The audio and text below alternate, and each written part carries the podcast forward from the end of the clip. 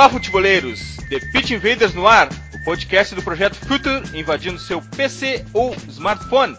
Meu nome é Eduardo Dias e desde Porto Alegre, no Rio Grande do Sul, vamos apresentar o nosso episódio número 7. Antes de tudo, vale lembrar que estamos na iTunes. Basta acessar seu player de podcast no iPhone ou iPad. Mas, se o seu smartphone é Android, baixe o aplicativo da SoundCloud na Google Play. Temos uma novidade, também chegamos ao Stitcher, o maior player de podcasts do mundo. Baixe o aplicativo na App Store ou Google Play, seja qual for sua alternativa, procure pelo perfil Filter, assine o nosso feed e receba o The Pitch Invaders On Demand. Agora, vamos ao que interessa. No último episódio, apresentamos o preview dos grupos D, E e F da Eurocopa. Hoje, vamos invadir o mundo dos números, das estatísticas e da análise de desempenho no futebol. Comigo em mais essa invasão, Vinícius Fernandes, jornalista. Dali Vini, boa pauta? Bah, grande pauta, né, Eduardo? É uma, uma pauta que a gente estava horas querendo tratar e é bom que a gente vai poder tirar ela do papel hoje. Mas quem nos acompanha já sabe, para as nossas invasões buscamos sempre quem conhece bem o terreno. E hoje trouxemos dois convidados muito especiais. Primeiro, Gustavo Fogaça, o Gufo, jornalista e analista de desempenho da Rádio Gaúcha, cara do blog Esquemão. Dali, Gufo! Boa tarde, tudo bem aí, Edu, Vinícius, Renato? Outra fera que trouxemos para nos ajudar nessa invasão é Renato Rodrigues, jornalista e analista de desempenho da ESPN. Olá, Renato. Junte seus invasores, seja bem-vindo ao podcast The Pitch Invaders. Obrigado, Mauro. Um abraço para todo mundo aí. Vamos, vamos discutir bastante esse, esse assunto que no Brasil cada vez mais se fala em análise de desempenho, né?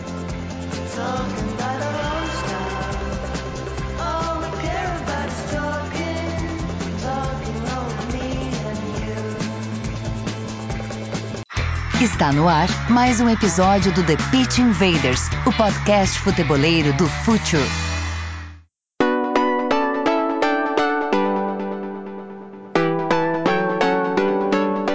Vamos lá, Gufo, como é que começou esse teu interesse pelos números do futebol? Cara, eu sempre fui, desde criança, um nerd do futebol, né? É, aquela coisa de se agora tu me perguntar sobre escalações dos anos 70, dos anos 80, e eu não sei porque no meu cérebro sempre houve espaço para essas coisas, mesmo que elas não trouxessem nada para mim, é, além da, da, satisfação de saber. E, e, eu sou jornalista, mas também sou cineasta, né? Me formei em cinema, é, tenho uma produtora, trabalho com audiovisual há mais de 20 anos e, e já trabalhei em jornalismo atrás das câmeras, né? Cobri a Copa de 98 na França, é, trabalhei em, em em vários jogos diferentes e coberturas jornalísticas e nunca havia estado do lado da frente, ou seja, como comentarista, trazendo opinião isso. E, e tudo isso aí começou em 2013. É, eu fiz por conta própria um, um, canal no YouTube, o Esquemão, com análises em vídeo de, das seleções da Copa das Confederações no Brasil, e isso chamou a atenção do esporte interativo que me contratou para fazer é, conteúdos desse jeito para o canal, que na época era diferente de hoje, né? O canal ainda não estava na Turner e, e havia outra disposição dos conteúdos nas redes deles e no, e no, ar. E a partir daí eu comecei a fazer para a Copa do Nordeste, comentei alguns jogos da Copa do Nordeste para eles, é, fiz vídeos para a Copa do Mundo também, mesmo que eles não tivessem os direitos de transmissão, mas eles deram uma cobertura muito interessante da Copa. E isso me levou à Rádio Grenal, que é uma rádio aqui do Rio Grande do Sul, que é a única rádio do Brasil que fala 24 horas por dia ao vivo sobre futebol. E com isso eu comecei a, a entrar para a parte da frente trazendo essa questão dos números. E por que análise de desempenho? Eu sempre prestei muita atenção na questão analítica, que na Europa é muito mais forte que aqui, sobre como é, ver uma análise tática e uma análise técnica, não só do ponto de vista do treinador, mas também do ponto de vista dos métodos e dos parâmetros, né? De, é, que outros esportes é muito mais desenvolvido que no futebol. E eu, isso me interessou. Então, a partir daí, eu fui atrás de me formar, de estudos e fui me capacitando para hoje tentar trazer esse trabalho aí para os ouvintes e para os apaixonados por futebol de um jeito mais científico e não tantas barrigadas que a gente está tão acostumado, né? Renato, tu já encaraste uma experiência em clube de futebol também. Conta pra gente como é que foi isso. É, eu assim como, assim como o Gufo, eu também sou, sou jornalista por formação, né, primeiramente. Fui repórter do Lance por quatro anos, o jornal Diário Lance aqui de São Paulo e Rio de Janeiro. Setorista de clube e, e no, no, fim das contas eu sou um, um, menino que não deu certo jogando e que, e que buscou estar dentro do futebol de alguma maneira, né? É, e, e, assim como eu já estava no lance, eu já estava estava estudando, me qualificando, sempre gostei de ler e ir atrás dessa parte que o Gufo falou, a gente deixar um pouco o achismo de lado.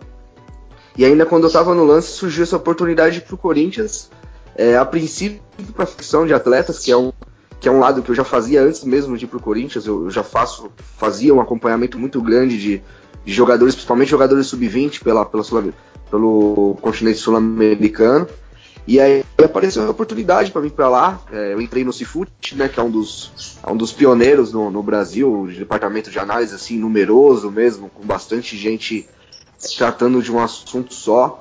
É, como eu disse para você um pouco antes, abriu minha cabeça para o futebol essa, essa passagem pelo Corinthians. Eu, eu vejo e penso o futebol hoje totalmente diferente do que há, há quatro anos atrás. E agora tem, tem, sido, tem sido legal essa experiência na ESPN, que eu estou coordenando o departamento de análise de desempenho na televisão, que é, que é uma novidade. Nenhuma, nenhum outro canal tem um departamento de análise de desempenho. E aí a gente está tá desbravando, assim como o Guf, que a gente está sempre nas redes sociais aí, jogando no mesmo time, tentando trazer pro, pro ouvinte, pro telespectador, pro leitor, é, mais conteúdo de futebol mesmo, a gente deixar um pouco, entender um pouco que o futebol realmente ele evoluiu e não adianta a gente ficar achando que comentando o mesmo futebol que a gente comentava nos anos 80, 70. Renato, não te preocupa que aqui é um depósito de péssimos laterais direitos de futebol que não deram certo e vieram parar aqui nesse podcast. Vini. Eu jogo de lateral até hoje, cara, inclusive. então, olha só, tu é um analista de desempenho tu, e tu joga de lateral, tu sabe que o lateral é o pior jogador do time, né? é, então. Exatamente. Eu, fui, eu era um ponta que virei lateral, pra você ter uma ideia. Vini, se a gente for comparar com pouquíssimo tempo atrás, sei lá, dois ou três anos, parece impressionante como os números têm atraído o público hoje em dia. Essa, essa é a tua impressão também? Não só o público está mais interessado nisso, e a gente percebe isso pela audiência de canais e blogs, e na verdade a, a evolução no número de blogs né, sobre o tema. Hoje tem muitos blogs sobre análise tática ah, de, de várias maneiras, enfim, de, de, de, vários gêneros que, que abordam diferentes maneiras o jogo, mas procuram fazer uma, uma, uma análise tática. E eu, eu até pergunto, perguntar para o Renato, até que já passou para o clube e tem, e tem a formação no jornalismo. Me parece que, que a grande maioria dos analistas de desempenho nos clubes hoje, eles são educadores físicos. O quão importante é a educação física para a formação do analista?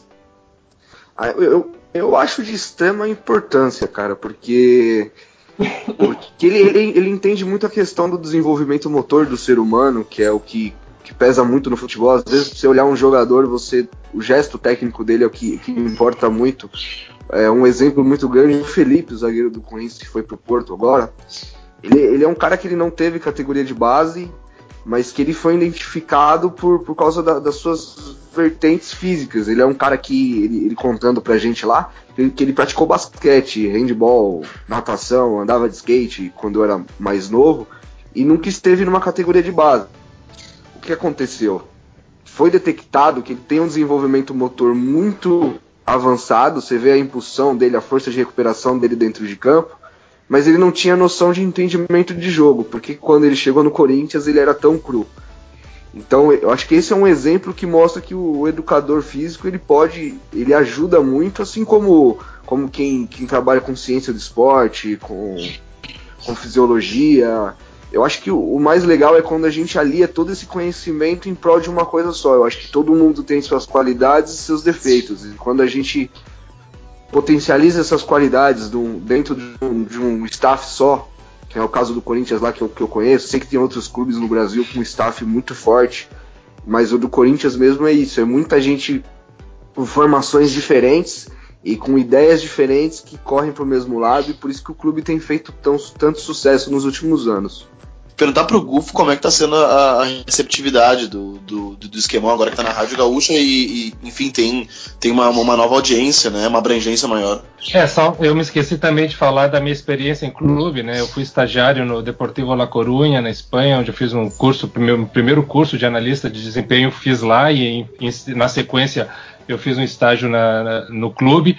É, e, e, em relação a, ao termo da Rádio Gaúcha, que, claro, tem uma um, uma audiência oito vezes maior da rádio que eu estava antes, é a, maior, é a maior audiência da região sul, a abrangência é muito grande e a demanda e a responsabilidade é muito grande também. Então, quando se fala alguma coisa errada, é assim, a, a cobrança da audiência é muito grande, mas ao contrário também, quando se falam coisas certas e se acertam coisas e se mostram, como o Renato falou aí, uma nova ótica sobre, a, sobre o esporte, é, é muito satisfatório, porque você vê que o, o público ele está ávido por esse tipo de informação.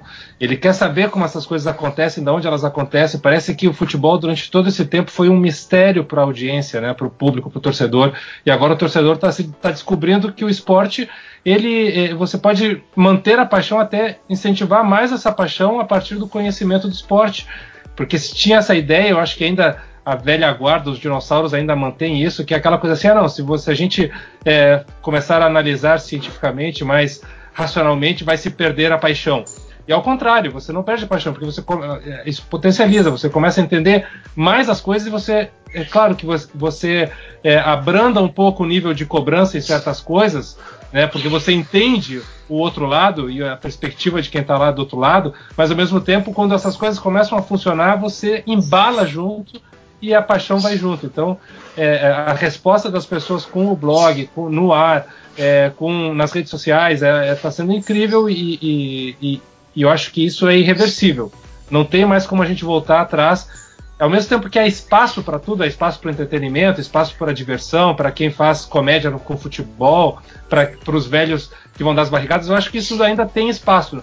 Não é uma coisa não tira a outra. Agora, pouco a pouco, essa visão jornalística mais é, é, científica e um pouquinho mais precisa, ela vai tomando conta e é irreversível esse processo. Gufo, tu acha que os games como Football Manager, até mesmo o Ultimate Team do, do o modo Ultimate Team do FIFA, os fantasies como Cartola, aqui no Brasil é o mais famoso, eles têm ajudado esse interesse por números, pela análise da eficiência de cada jogador? Isso, isso é uma ferramenta que auxilia as pessoas a ir atrás da, das estatísticas e dos números? Assim, totalmente. Primeiro, o mundo mudou, né? Os últimos 15 anos o mundo mudou completamente, passou para ser uma coisa mais horizontal em relação com as pessoas, em compartilhamento de conhecimento. As hierarquias elas mudaram de posição. É, isso a gente não pode analisar sem se dar conta disso. E o que, que, significa isso? É, quem está do lado de cá, seja é, em meios de comunicação, seja nos clubes, é, nós terminamos sabendo tanto ou menos do que os nossos espectadores, porque às vezes a gente fica muito focado, por exemplo, eu fico muito focado na dupla Grenal e de repente a minha audiência sabe mais sobre é, o futebol de São Paulo do que eu, por exemplo. E aí eles têm mais argumentos e a gente vai trocando esses argumentos de um jeito que, que esse conhecimento fica compartilhado. Então isso mudou no mundo. Então é claro que os games eles, eles aproximaram essa nova geração, essas duas novas gerações aí, as que agora têm em torno dos seus 20 anos e as que estão entre os 12 e os 15 anos, elas se aproximaram de um conhecimento do futebol que mesmo que nos games ele é meio distorcido, ele não é muito é, na paridade com a realidade, mas ele incentiva a esse espectador a buscar essas informações. E aí vem a nossa responsabilidade de entregar, de entregar um conhecimento mais amplo, mais abrangente, e que o, o, o, o cara que chegou próximo a isso por causa dos games, ele consiga. Eu tenho muitas discussões, por exemplo, nas redes sobre o Cartola, né? As pessoas gostam muito do Cartola e acham que ali as, alguns fatores de parâmetros do Cartola são é, reais com o futebol profissional e muitos não são. Mas é um game, ele tem direito de criar os seus parâmetros. Então é, é, importante a gente botar isso para o público e dizer assim, não, beleza, você gosta do Cartola, jogue o Cartola, se divirta com o Cartola, mas saiba que aqui a coisa é um pouquinho diferente e as duas coisas podem também correr juntas, elas não, não tem uma derrubar a outra. É isso mesmo, Renato. O teu público na ESPN é um público que também lida com esses outros games, com esse tipo de, de, de contato com, com, os números? Eu acho que de certa forma é o que o Gufo falou. É, a gente tem que tomar cuidado na hora. Porque né, a questão dos games, a questão do cartola que você disse, ela tá muito aliada ao número. E, e, é uma discussão que a gente tem há muito tempo, que o, o número ele é uma, uma ferramenta de para agregar nessa, nessa análise de desempenho, só que ela não é definitiva. E em questão do, do, do público, o que eu acho mais legal é que são pessoas que, como o Gufo disse, que já veem o futebol de uma maneira diferente que quando você dá esse tipo de conhecimento para ela, você cons consegue saciar esse, esse desejo dela, entendeu? Porque muitas vezes o que acontece? É, essa garotada nova que, que joga o FIFA, que joga o Futebol Manager, que eu acho que é o. Acho que o Futebol Manager eu acho que é o mais próximo da, da realidade de todos. Eu, eu sou da geração que jogou Championship Manager, jogou Elefute, e isso me fez interessar pelo futebol também. Eu acho que o legal é a gente saber trabalhar ao lado disso, entendeu? Ao lado dessas pessoas que, que curtiram e, e, que curtem isso, entendeu? E eu acho que o público, principalmente da ESPN, do, do, do meu blog, cara, tem muito a ver com isso, cara. E aí a gente conseguindo separar o, o que de fato é verdade pro que é virtual, acho que aí a gente tá num, num caminho certo, cara. Vini, uh, a velha guarda ainda chama a geração FIFA. É essa geração que está lidando com, com, números estatísticos, muito por causa dos games, como de forma pejorativa, né? Uh, isso vai acabar mudando, né? Não tem mais como segurar essa, essa, essa nova onda. O nascimento da estatística no futebol brasileiro é irreversível. Sim, eu também acho. E na verdade esse comportamento da velha guarda de, de rotulação, ele está dentro daquela lógica de, de rotular uh, tudo aquilo que não se entende, né? Todo aquele movimento que se estranha e que se não tem domínio, uh, uh, tu acaba uh, rotulando, adjetivando, debochando para poder desqualificar. Então isso é super comum e, e, é muito frequente, infelizmente, dentro da velha guarda. E, eu até comentei muito no meu Twitter essa semana sobre a, a, tal geração belga, que a geração belga virou pejorativo. As pessoas falam geração belga, as pessoas falam geração belga como se tivesse, como se fosse um, como um deboche mesmo, como se ali não, não houvessem jogadores e de fato uma boa geração que talvez por uma série de razões, enfim, ou não, coletivamente não esteja funcionando. Mas enfim, são bons jogadores e, e, as pessoas debocham muito, as pessoas não, não entendem o movimento que está acontecendo naquele país, o movimento de surgimento de atletas, então elas preferem, em vez de entender aquilo, fazer, enfim, uma rotulação, uma adjetivação. E tem algo muito interessante eu me metendo com, com esses dois assuntos que vocês estão falando, é, e que volta aquilo que o Renatão falou antes sobre a, é, a biomecânica, né? É, o futebol é o único esporte de precisão que se usam os pés né? E na nossa biomecânica física humana, é, o nosso, nós temos um, um, polegar opositor nas mãos que permite com que movimentos com as mãos nós, nós tenhamos mais precisão do que com os pés, onde o nosso polegar ele é de suporte de sustentação, ele não é de precisão. Então, é, você trabalhar um, durante um jogo sistêmico, onde a, mil variantes em cada ação durante a partida e elas são inéditas em cada jogo, elas não se repetem, é, é, é muito difícil você traduzir isso é, em números como uma constante fixa e certa, porque é, não só os atletas não são robôs, como tem essa questão da biodinâmica que nós estamos dizendo, mas tem também o fato de que é, é, tudo há um fator do aleatório tão grande que no momento em que a gente vê de repente o Messi furando uma bola, o Zidane perdendo um pênalti, ou o Edinho fazendo um golaço do meio da, da rua, são coisas que o futebol permite por causa dessa, desse fator randômico, aleatório, é, graças a, é, a, esse erro biodinâmico. Ou seja, o futebol não deveria existir se a gente fosse pensar assim, que é um esporte de loucos, é um esporte de maluco. É um esporte que não foi feito para o ser humano jogar, mas você pega uma criança de 3 anos, dá uma bola para ela, o que, que, é a primeira coisa que ela faz? Ela chuta a bola. Né? Então, é, é, é, é essa confluência entre o que deveria ser e o que é, é o que faz tudo tão apaixonante. Eu sempre digo que os números, esse é o meu bordão, que os números, eles não, eles, o que eles contam é irrefutável, mas eles não dizem toda a verdade. Porque a gente pega lá, o cara errou tantos passes, é verdade, ele errou tantos passes, mas aí a gente tem que transformar aquela informação em conhecimento e fazer daquilo ali um suco para que o treinador, ou o auxiliar do treinador, ou o dirigente, ele saiba fazer uma leitura não fria daqueles números, porque eles fazem parte de um complexo sistêmico. Ou seja, tudo está relacionado. E o brasileiro, no geral, ele tem dificuldades em entender processos sistêmicos. A gente pode levar isso. Exatamente. Então é, é, é, muito difícil o cara falar assim: ah, não, perdemos porque o, o, o, zagueiro errou a cabeçada, porque o goleiro não sei o quê, porque o lateral errou o passe. E aí não se consegue entender o processo sistêmico daquilo ali, para onde que. A mesma coisa no, no, na hora da vitória, quando. Ah, foi porque o Luan resolveu o jogo sozinho. Será que ele resolveu o jogo sozinho? Então esse processo também faz parte do, do nosso trabalho, principalmente na imprensa, né? de mostrar de que é, o futebol é um esporte coletivo, sistêmico e aleatório. que é onde o acaso tem a mesma possibilidade de acontecer do que o que foi planejado. O que o Vinícius, o, o, que o, o que o Vinícius falou de, de, de, rotular é uma coisa bem, bem engraçada, porque o Gufo sabe, a gente às vezes é. Ah, lá, o cara é da análise tática e da estatística. A gente esquece que o, que o futebol tem outras inúmeras vertentes, que é a parte física, a parte tática, a parte claro. estatística e a parte humana, que é o que é o que mais que é o que é, o que é mais difícil controlar, porque você olha para um grupo de 30 jogadores e você vai ter um cara que nasceu no Amazonas com, com um tipo de cultura de futebolística e de vida diferente, um cara do Peru, um cara da periferia da Argentina, um cara da, da, da região central de São Paulo. Então, além de tudo isso, a gente ainda tem que trabalhar com isso, lembrar que o ser humano ele é, ele é aleatório, como disse o, o Gufo. É, é, muito mais do que simplesmente números e tática também, entendeu?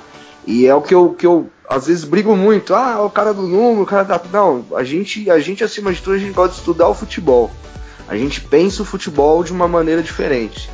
E é somente isso que a gente faz, não é só número e não é só tática, né? Renato, parece que uma grande dificuldade para o analista de desempenho, principalmente o, que, o, o, da imprensa, o que trata com o público, é lidar com, com algo que está no inconsciente do público, que é, a, é um dogma mentiroso do futebol, que é a portabilidade da eficiência. O cara que fez 20 gols no Sevilha, ele não vai fazer 20 gols no Barcelona, é outro grupo, é outra cidade, são outros adversários. E isso tem que ser. Cada vez que um, um, um cartola anuncia uma grande contratação, ele pensa no jogador, mas esquece que, esquece que esse jogador fazia parte de uma engrenagem, que ele fazia parte de um time, não é mesmo? É isso. E aí que está a importância que a gente fala do modelo de jogo. Quando você, por exemplo, vai, o, o, Corinthians precisa de um, de um ponta, vai. Mas o Corinthians precisa de um ponta que ele faça essa, essa e essa função. Às vezes você vai achar no mercado um ponta que ele é ótimo. Ele tem um contra um muito bom, ele tem um cruzamento muito bom, mas ele, ele não vai fechar o lado oposto, ele não vai acompanhar o lateral. Então, é, é, é, tudo isso que dentro da análise de desempenho, principalmente na, na prospecção de atletas, que era a parte que eu, que eu, cuidava bastante dentro do Corinthians, é isso. É que não é só contratar o jogador por causa. Que nem, por exemplo, o cara tem 20 assistências na, no, no, campeonato e o outro tem, tem 10. Se o cara que tem 10 me deu essas assistências todas as vezes que ele deu, foi de maneira pressionada, numa região pressionada do campo, e o cara de 20 estava pressionado quatro ou três vezes porque ele é o cara da bola parada, entendeu? São jogadores totalmente diferentes. O que, o que, você prefere? Você prefere um jogador que numa região com pouco espaço ele vai conseguir ter um, um, um repertório de, de, de, tomada de decisão, de controle de bola muito maior do que um jogador que bate uma bola parada? Às vezes você tem um jogador bom da bola parada. Então é isso, é o que você bem disse. Às vezes o, o cara do Sevilha que não fez nenhum gol no campeonato ele é um cara que vai servir para uma engrenagem com um modelo de jogo já definido por, pelo Real Madrid, por exemplo, entendeu? Talvez ele até se potencialize no meio de, de maior qualidade técnica, de maior entendimento do jogo. Então eu acho que isso que é importante também, a gente sempre olhar, como, como o Gufo disse, o número ele te dá uma, uma sustentação boa para você ir lá e olhar, por exemplo, às vezes um número, você vê o cara que fez 20 gols na Premier League, você vai olhar o cara às vezes o número te chama para olhar o cara. Ele pode te confirmar muitas coisas e pode te desmentir outras, mas é bem isso mesmo, é você entender o contexto que esse jogador vai estar. E isso faz toda a diferença no, no futebol hoje em dia. Renato, é, é, Sevilha não foi citado por acaso. Esse podcast é fã do Sevilha, viu? Mais especificamente de Monchi, seu gerente esportivo que está contratando o Sampaoli. E o Sampaoli não vai sozinho para o Sevilha, ele leva junto seu analista de desempenho, Matias Mana, Parece que os analistas já ganharam espaço nas comissões técnicas. Eu acho que isso não tem mais volta mesmo. Uh, pode se discutir se isso é um departamento do clube ou é do treinador. Mas eles já ganharam influência com Cartola para ajudar em contratações? Eu, a, a, minha relação no Corinthians com, com, os dirigentes, por ter vindo do jornalismo, a confiança, tudo. Mas a gente, a gente já tinha um nível de, de confiança lá muito bom. E isso tem acontecido cada vez mais. Eu acho que o, o técnico ele pode ter o seu, o seu analista de desempenho que ele leva para qualquer lugar, mas os clubes têm que entender que ele precisa ter seu próprio departamento. É, ele tem que ter a estrutura do, do que o clube pensa para o futebol tá ali dentro, entendeu? Eu acho que, é. e, e, principalmente o analista que vai com o técnico saber trabalhar com esses caras. O que fez o Eduardo Batista não conseguir dar certo no Fluminense foi isso. O ele é um treinador que usa bastante, dá muita moral para os analistas e que não teve esse suporte lá. No final, eu montei, mas não foi adiante por questões financeiras. Só que é impressionante como um clube como o Fluminense, que tem uma, uma categoria de base tão frutífera e que gera tantos talentos né, no olho, e tem seus scouters lá, tem pessoal que faz scout, mas eles não, não transformam isso em conhecimento e não tem o principal que é aí onde eu vou, que o Renato está falando que os clubes têm que ter os seus bancos de dados próprios, seus databanks próprios, aonde faz um histórico e você consegue alinhar todas as categorias de base com o profissional. E aí o treinador vai chegar lá e aquilo que o Renato falou, dentro do meu modelo de jogo, tem alguém na categoria de base aí que a gente pode trabalhar para chegar a fazer essas funções dentro do que eu preciso? Ou eu vou precisar contratar alguém nesse sentido? Né? É, e, e vice-versa também. Vou é, captar atletas para a categoria de base porque eu preciso desse cara para trabalhar comigo lá na frente. É, é, que tipo de jogador que eu preciso? Que, que é, estatísticas eu tenho dele é, dentro do que eu preciso usar? Esse tipo de coisa não existe ainda tão. É, talvez alguns. Um amigo em comum que a gente tem com o Renato, aí, Bruno Baquete, é um cara que levou isso para o Atlético Paranaense, né? Tava lá no Corinthians, levou para um centro de inteligência que é um dos melhores do Brasil, que tem um banco de dados muito importante. Mas é, é, a, a, diferença que eu vejo principalmente entre a Europa e aqui é, não é o trabalho em si, que o trabalho em si é mais ou menos igual e equilibrado. É, o que muda é, é, como os dirigentes e os profissionais do futebol observam o analista e, e, e o valor que dão para o analista. Na Europa ele é extremamente valorizado, é, é, faz parte das, das, comissões, recebe bons salários, é, é valorizada a opinião que é dada, o trabalho que é feito. Aqui você ainda tem que lutar contra preconceitos, contra baixistas, tem um pedido de desculpas que paga no, no geral para os analistas nos clubes. Então, é, sem falar que tem muita gente trabalhando de graça.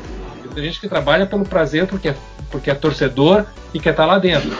Mas é, ainda a profissão ela é, é, é muito é, é fraca, né, vulnerável nesse sentido. E até agora, recentemente, liderado pelo Marcelo Teixeira, que é o analista do Vitória, e o, o, e o professor Tiengo, Carlos no São Paulo e tal, é, se está formando um grupo profissional, uma associação profissional dos analistas de desempenho no Brasil, para a gente lutar um pouco por esse reconhecimento, o Ministério do Trabalho, ter o reconhecimento da profissão, poder exigir salários melhores, poder exigir melhores. Então, é, hoje em dia é muito ainda no Bumba Meu Boi, vamos lá, você é auxiliar técnico aqui, é auxiliar do preparador físico aqui, junta lá, qualquer coisa.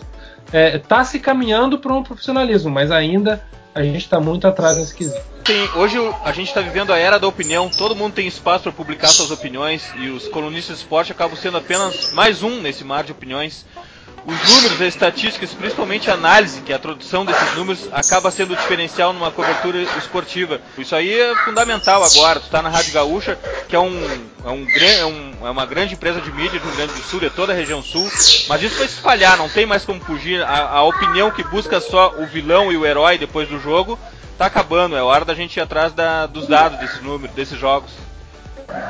Sim, não, isso é irreversível, que nem a gente falou antes, e, e na própria Gaúcha, me, me levaram da Grenal para Gaúcha justamente por isso, porque a empresa viu que isso era um processo irreversível e, e levaram lá para justamente é, evangelizar não só o público, mas também os nossos colegas. Tem muitos colegas que, que, que querem muito saber isso, que estão muito interessados e, e aí a gente já fez alguns encontros, algumas, alguns seminários para né, divulgar os, um, um, pouco mais eh, os padrões e as pessoas passarem a falar coisas mais corretas, passarem de forma correta as informações, né? saber a diferença entre transição defensiva, transição ofensiva, saber a diferença entre as plataformas, entre as funções, posição, posicionamento, estratégias, enfim, todas essas coisas que até então era meio que uma pescaria então, uma, uma, última questão que eu acho que pode ser respondida pelos dois, pela passagem que, que ambos tiverem padrões uh, nos momentos diferentes do jogo, até chegar no treinador, na informação final dada para o jogador. Uh, como é que é, é, todo esse processo? É o seguinte, eu, eu acho que a, a, grande, a grande coisa do, da, da, análise de desempenho é entender e filtrar essas informações. Como o Gufo disse, a gente, a gente tá dentro dos clubes, que o Corinthians tem uma base de dados muito grande, a gente detecta diversos padrões dentro de um jogo e a gente tem que levar isso o mais palpável para o treinador possível. A gente vai montar a eleição falando sobre o adversário para o treinador. Então, a, a, grande, eu acho que o grande desafio é entender o que realmente é relevante dentro, dentro do, do da forma de jogar do adversário, por exemplo. É, é, mostrar que ó, isso é um padrão muito forte da equipe, isso está acontecendo nos últimos quatro jogos de forma consecutiva. Ó, mas isso daqui não aconteceu muito, professor, mas eles fazem de vez em quando, então é bom ficar alerta. Então acho que o grande desafio é esse, é filtrar todos esses dados para que não chegue coisas que ele não vai usar. Porque um treinador também, a, a experiência própria, ele não gosta de pegar um, um bloco de, de 40 páginas sobre o adversário. Ele, ele quer a coisa mais direta e mais simplificado possível. E esse é o grande desafio, é entender o que realmente é relevante e o que não é dentro do contexto do modelo de jogo do adversário. O professor Rodrigo Leitão, que é coordenador das, da categoria de base da Ponte Preta, e que também é um estudioso do futebol e que é professor da Universidade de Futebol, da, dos cursos da CBF, ele defende algo que é muito esquecido, principalmente pelos dirigentes e pelos treinadores, que é o seguinte, é o mindset do clube. Né? Qual é a filosofia daquele clube? O futebol tem um negócio que não é palpável, que não é mesurável, que é a questão anímica, é, alma, a alma daquele clube qual é o jeito de pensar as coisas da, do, dos clubes, né? Então, por exemplo, só para dar um exemplo específico para vocês, o Vasco, tá? O departamento de análise do Vasco não, não considera nos seus padrões assistência. Eles têm lá uma categorização de passes que é diferente. Então, aquilo ali é um modelo que serve para eles. Né? Então, o treinador que chegar lá, o analista que chegar lá, vai ter que entender aquele mindset de como analisar o futebol que o, que o clube está adotando. E isso é normal em outros clubes também. Não, não há um padrão é, perfeito que todo mundo segue igual. Porque existe uma coisa que é a cultura daquele clube. É, é, até o nome dos departamentos é diferente. Né? Aqui no, no Inter é o Capa e no, e no Grêmio é o CDD. E, e, são. De, de, tu chamar um do nome do outro, porque a cultura de cada um é diferente. Então, o jeito de, de analisar e ver futebol é, é singular e é único em cada clube. E isso é muito importante que os dirigentes que cheguem nesse clube eles entendam isso, abracem isso e que contratem treinadores que vão entender e abraçar isso também. Porque não adianta trazer um cara que vai. Você vai querer encaixar um quadrado num, num triângulo que, que aquilo ali vai dar muito trabalho, vai demorar muito tempo e, e a tendência, a probabilidade é que seja um fracasso. É, e essas coisas é que também elas, é, é, é como analista, a gente também tem que entender e passar para o treinador ou para o público é, essas percepções que elas não são às vezes tão mesuráveis. Né? Bom, pessoal, nós somos o The Pit Invaders e nós precisamos invadir o campo. Afinal de contas, temos que honrar esse nome. Eu tenho notado que a Eurocopa de 24 times tem apresentado muita espera em, uh, no seu campo, muita preocupação com a defesa para achar algum contratado. Até pela quantidade de underdogs, são 24 times, tem que caber muita seleção pequena nessa, nesse torneio. Mas as favoritas ainda ditam o ritmo. E os criadores têm dado show. Se os atacantes estão focados entre as linhas, Payet, Iniesta numa forma exuberante, Modric, Tony Cross, até mesmo Rooney. É, essa é a Eurocopa dos meio-campistas, Vini, o que, que, tu acha aí? Dá uma passagem rápida pela Eurocopa pra gente invadir o campo e honrar o nosso nome. Uh, não, eu acho que é dos meio-campistas e o que o Iniesta fez ontem foi a prova. Assim, a Espanha tá conseguindo desenvolver super bem o jogo dela, conseguindo fluir bem contra as seleções que se posicionam bem e o Iniesta ontem teve um pouco mais de dificuldade de armar perto da defesa, porque a Turquia não jogava de uma maneira tão defensiva e tão recuada quanto a República Tcheca, mas ele foi armar um outro terço do campo e ele, ele é muito talentoso. Ele jogar é um, é um prazer incrível. Renato, é a Eurocopa dos meias? Dos meias, e eu acho que principalmente, acho que o Gufo vai concordar comigo, é, é a Eurocopa da ocupação dos espaços, né? Com certeza. É uma nova. É uma nova. Uma nova onda do futebol que depois da, da posse de bola, do, do do apoio constante que a gente viu no, com Guardiola, com a própria Espanha. Acho que agora é, é a era da ocupação do espaço e da reação rápida. É o jogo reativo que muito tem, muito tem feito. O nosso o líder do Campeonato Brasileiro hoje é um time totalmente reativo. E na Eurocopa tem sido a mesma coisa. Eu vejo muito isso. Assim, a ocupação de espaço foi muito bem feita. E aí é o que você disse: os caras que têm um repertório técnico maior, um trato com a bola uma tomada de decisão mais rápida, são os caras que aparecendo, que é o caso de Iniesta, Modric, caras que são acima da média mesmo. Gufo, achou dessa Eurocopa? O que tá achando dessa Eurocopa? É, eu tô amando a Eurocopa, eu sou muito fã de, desses torneios de nação, até porque é, é, eles envolvem mais do que futebol, né? Eles envolvem histórias seculares de disputas e de filosofias de vida que são muito interessantes, que entram no campo, não tem como e, e isso não aconteça.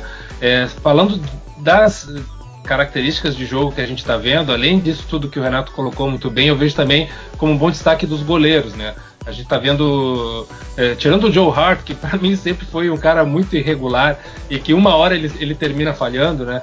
É, a gente está vendo goleiros assim as, com atuações realmente muito importantes nas partidas, porque quando há poucos espaços, as oportunidades são mínimas e quando elas aparecem, é, o goleiro se torna mais importante ainda não só porque ele é o, é o último, mas porque se ele consegue é, fazer com que aquela chance de gol criada não se transforme em gol, é, as dificuldades para o adversário elas aumentam na partida.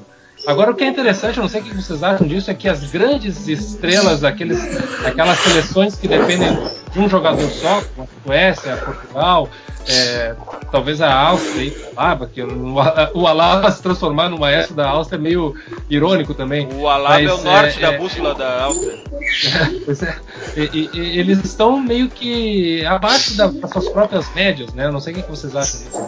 Não, eu, eu também acho. É, também a questão, assim, por exemplo, o Bale, a, o país de Gales é, é um pouco do exército homem só também caso do meio. E, e é muito difícil para esses jogadores. No, no, caso do Ibrahimovic, por exemplo, uh, jogar numa, numa seleção que é, é né, tão precária, uh, enfim, tecnicamente, uh, é tão envelhecida. E, e, lógico, o jogo, muitas vezes quando o jogo é concentrado num, num seu jogador, você sabe disso mais do que eu, ele acaba ficando um pouco mais previsível. Mas, por exemplo, a, a Polônia tá fazendo. Não sei se você tem assistido a Polônia jogar. A Polônia, taticamente, é uma das seleções mais legais de ver jogar. A maneira que ela amarrou Sim. a Alemanha, por exemplo, é muito bacana. É que a gente, quando a gente fala da questão do, do quando o coletivo é forte, a individualidade aparece. Não tem, não tenha dúvida. Eu acho, eu acho que a, a Áustria está devendo até em organização, porque eu acho que para mim era uma, uma das equipes mais organizadas que, que, disputaram as eliminatórias. Eu, eu via eu via na Áustria mais que o Alaba. Em Portugal já não, já concordo com vocês, na Suécia também. Mas é isso, é, é, é como você consegue deixar o jogo coletivo e potencializar as armas que você tem. Vamos adiante, vamos trocar de continente. Aqui na, na Copa América, no nosso continente, sabe melhor do que eu que seleções jogam diferente de times, seleções focam mais na individualidade. Mas na Copa América tem um time jogando. É o time do Chile. Me parece que esse mais do que seleção é um time desde o São Paulo, assim. O que vocês acham da, do, do time do Chile? Não? Ah, o Chile é, é a melhor e mais é, qualificada geração da sua história no futebol. E, e, a, e quando o São Paulo pegou essa seleção, ele já tinha o mindset do país, da, do jeito de jogar bola, ele já conhecia aqueles jogadores do tempo que ele estava na Universidade do Chile. Então ele conseguiu potencializar isso e transformar o grupo num futebol total, coletivo, com imensas variações táticas e de estratégia durante a partida, o que é muito difícil para uma seleção pela dificuldade mas pela inteligência tática da seleção e a qualidade técnica. Ele conseguiu fazer isso. O Pizzi já é um cara que não tem essa, ainda essa noção é, é, coletiva chilena de ele pegou um excelente muito bom trabalho que talvez o Renato ou eu pegando essa seleção a gente ia fazer essa seleção jogar bem Agora, é, a, a, questão vai ser daqui a alguns anos. Vamos ver se esse processo, se o Pizzi vai deixar ali a, a, a, digital dele ou se ele vai só dar continuidade a um trabalho que vai ir se desvaindo ao, ao tempo, porque o São Paulo é realmente um dos gênios hoje da, da, da direção técnica do futebol mundial. Né? Até porque essa geração do Chile ela, ela tá no seu estágio de ápice agora. E, Exato. Né, Golfo? E, e agora, e daqui, e daqui um tempo o declínio vai começar a acontecer e o desafio vai ser a renovação. Que é aí que eu acho que mora o, mora o trabalho mesmo. Aí eu quero, aí eu vou ver, querer ver quem que quem que vai dar conta dessa, dessa parte que para qualquer seleção é sempre muito muito delicada. Não, e, e falando do Chile já projetar um jogão que vai ter hoje com, uh, contra o México, né? Acho que é o grande confronto do, uh, desse, dessas quartas de, de Copa América vai ser, vai ser bem legal. É esse Chile que tu falou, bem coletivo, bem time mesmo, com, com, os, com os jogadores se conhecendo, muito entrosados, jogam juntos há um bom tempo, uh, ainda com, com, a característica de, de, trabalho bem do São Paulo, a mesma formação que o São Paulo atuava, contra um México do Osório que se adaptou super rápido às ideias do Osório, que me, que me impressionou, assim, é, já joga do, de uma maneira bem característica uh, dos times do Osório. Acho que vai ser um jogo bem interessante. É, o México chama atenção porque realmente houve uma adaptação muito rápida. Eu acho que o, o desempenho, mais do que o resultado, ele tem, ele tem chamado muita atenção do, do México até aqui. Mas eu, eu, acho que o Chile é um time muito mais pronto. Acho que não tem como também ser ao contrário. Dificilmente o, o México ia estar pronto em tão pouco tempo. É, tanto é que a gente vê algumas, algumas situações do México ainda que o, os jogadores não estão tão, tão dentro da ideia do modelo de jogo ainda, algumas falhas. O México sofreu em algum dos jogos que ele que, que não me recordo contra quem que foi, que, que, também deu uma sofrida boa e por conta disso, por conta dos jogadores ainda não está com um comportamento totalmente voltado para o modelo de jogo que o Osório quer colocar. Mas sem dúvida vai ser um baita jogo, a gente vai estar tá, vai tá ligado aí para ver o que, que vai acontecer. Para mim, essa Copa América existe, foi criada somente para o Messi ganhar o título com a seleção argentina. Se ele não ganhar agora, não vai ganhar nunca mais. Dicas futeboleiras. Minha dica de hoje tem muito a ver com estatística e é para os fãs de números no futebol é o site statsbomb.com. Vocês vão se surpreender com a profundidade das análises. É um site de nerds futeboleiros feito para nerds futeboleiros. Esqueçam as opiniões de caixa de comentários e entrem no mundo dos números do futebol. Faço a advertência que é viciante. statsbomb.com.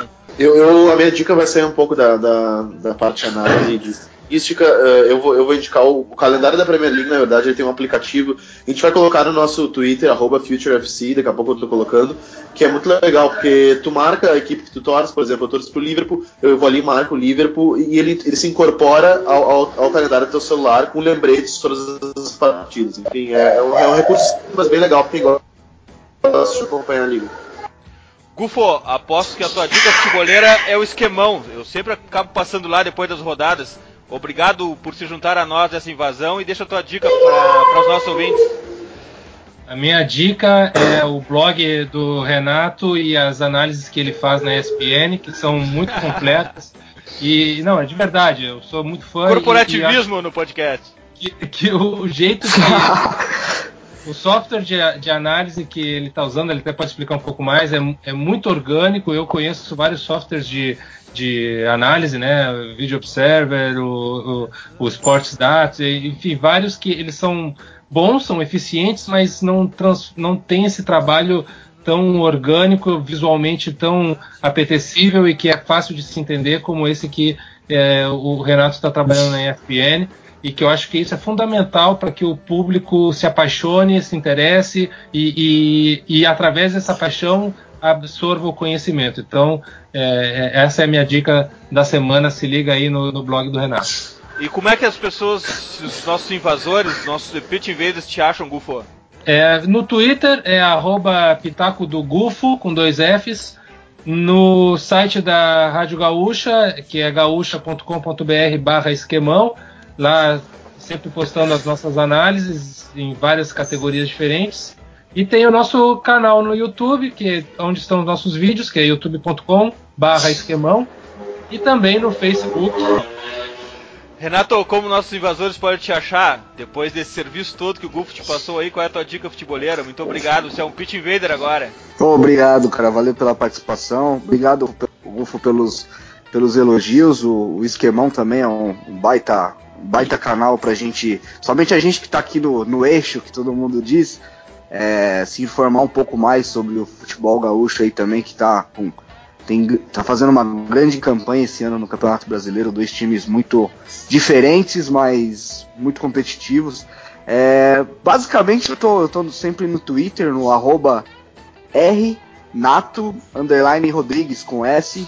É, o meu blog na ESPN, como disse o, o Gufo, é na ESPN.com.br, o blog do Renato Rodrigues. E lá a gente tem a página também do, do Data ESPN, dentro do, do site da ESPN, que é onde as análises de, de vídeo que o, que o estava falando estão sempre disponíveis para o pessoal ver. Realmente é eu tenho a sorte de, de usar um, um, software muito bom lá na ESPN, que a gente trabalha com bastante com didática, né, Gufo? Que eu acho que é legal. Tipo, o cara, o cara bate o olho assim, consegue entender a ideia que a gente está passando. É eu aí. acho que é isso, acho que é isso. É a gente. Acho que todo mundo aqui nesse podcast está remando para o mesmo lado. Acho que a é que tem, evolução... desculpa, te, desculpa te interromper, Renato. É que tem uhum. algo que é importante que, que sobre esse trabalho de vocês, que uhum. é, há, há, muitos blogueiros, muita gente fazendo análise de tática e tal, mas as pessoas se embarcam numa linguagem é, por demais técnica e, e distante. E, e você tem um jeito de fazer com que as pessoas se aproximem sem ser tão distante. Eu acho que esse é, um, é o principal mérito aí do trabalho de vocês com o Data SPN com, e com tudo isso, é porque está fazendo com que as pessoas compreendam coisas que outros estão tentando dificultar. E, e, essa dificultação joga contra a gente, na verdade. Sim, sim, realmente é. Eu acho que é o, acho que é o grande ideal do Data SPN é isso. É, eu acho que a gente tem que, que melhorar na questão da, da linguagem, tudo no futebol. Eu acho que a gente pode incorporar tudo isso, essa parte técnica que a gente usa no futebol também pro, pro ouvinte, pro telespectador, mas a gente tem que primeiro ensiná-los, né? A gente tem que não tem como a pessoa já saber o que está acontecendo. Eu acho que isso é o grande desafio do da TSPN e a gente está buscando isso. Acho que a gente todos nesse podcast, como eu estava falando, acho que a gente é parte da, da, revolução do futebol brasileiro. Eu acho que não cabe a nós só criticar por criticar, eu acho que a gente tem que ir atrás e, e também passar uma opinião mais, mais clara, mais contundente para quem está assistindo, para quem está cobrando o dirigente do clube. Eu acho que é importante esse tipo de, de, de ideia e de, de atitude da gente e estou muito feliz de ter participado. Vini, essa nossa invasão foi demais, né? Cara, demais. Muito conteúdo. Nossos convidados sabem, conhecem demais assim, do riscado. Foi um prazer absorver tanto conteúdo hoje. Senhoras e senhores, Gustavo Fogaça da Rádio Gaúcha e Renato Rodrigues da ESPN nos guiaram por mais essa invasão futeboleira, hoje pelo mundo dos números e da estatística. Não esqueçam, The Pitch Invaders, o podcast do projeto Future, está na iTunes, no Stitcher, no aplicativo da SoundCloud. Assine o nosso feed. Lembrando que todas as trilhas que rolam aqui no The Pitch Invaders estão na nossa playlist Hashtag We Love Football do Future FC no Spotify. Dê uma olhada também na melhor galeria de futebol culture do Instagram, do perfil Future FC. Siga-nos no Facebook, Instagram, Spotify e Twitter, arroba FC. Abraço e até a próxima invasão, The Pitch Invaders!